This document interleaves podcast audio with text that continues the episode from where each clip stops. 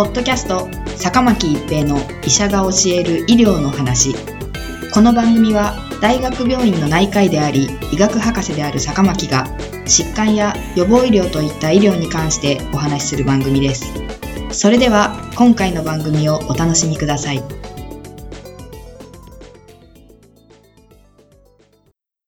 皆さんこんにちは、坂巻一平です。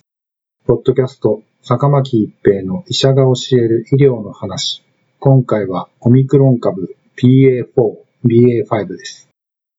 世界における新型コロナウイルス感染症の新規感染者数が再増加しており、その要因の一つとして、オミクロン株の亜系統 BA4、BA5 の拡大が挙げられています。WHO 世界保健機関は6月29日の会見で世界101カ国で新型コロナウイルス感染症新規感染者数が増加していると報告しました。この101カ国の中には日本も含まれています。世界中で感染者数が増加している原因としては、ワクチン接種や自然感染からの時間経過による感染予防効果の減衰と、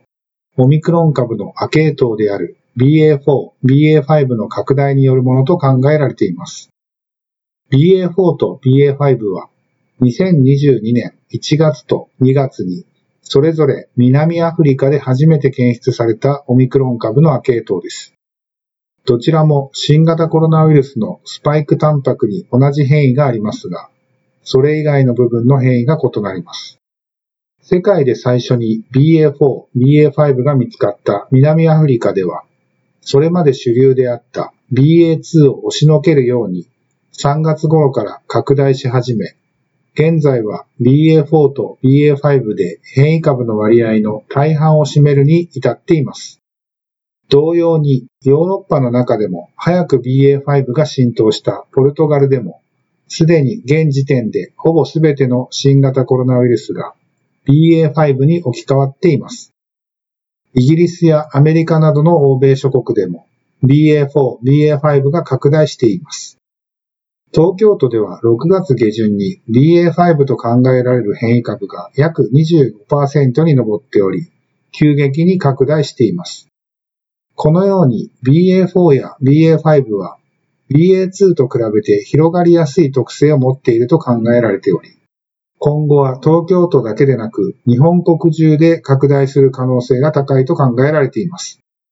BA4 と BA5 が広がっている理由の一つとして、ワクチンや自然感染によって作られる免疫への抵抗性が挙げられます。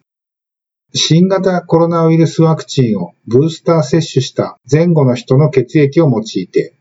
それぞれの変異株を中和することができる抗体の量を測定した研究では、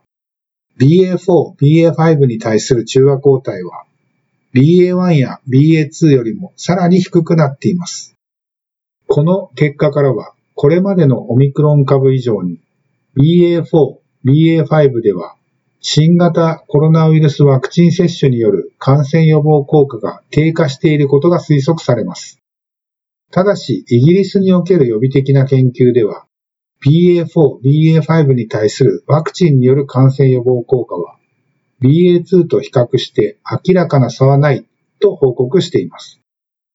日本国内では第6波の中心となった変異株であるオミクロン株の亜系統 BA1 と BA2 に感染した人の血液を用いて、それぞれの変異株を中和することができる抗体の量を測定したところ、BA4、BA5 に対する中和抗体の量は十分ではありませんでした。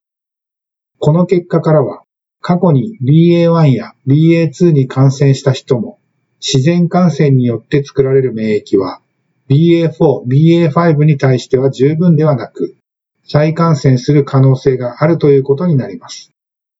現在のところ BA4、BA5 がこれまでのオミクロン株の他の亜系統と比較して重症度が変化しているという証拠はありません。世界に先駆けて BA4、BA5 が流行した南アフリカでは死亡者数の増加は確認されていません。一方、ポルトガルでは BA1 が主流であった時期と比べて新規感染者数の規模は半分程度であるにもかかわらず、同程度の死亡者数の増加が見られており、一概に重症化しないとは言えないのかもしれません。新型コロナウイルス感染症の流行開始から2年以上が経過し、行動制限の緩和が進んでいます。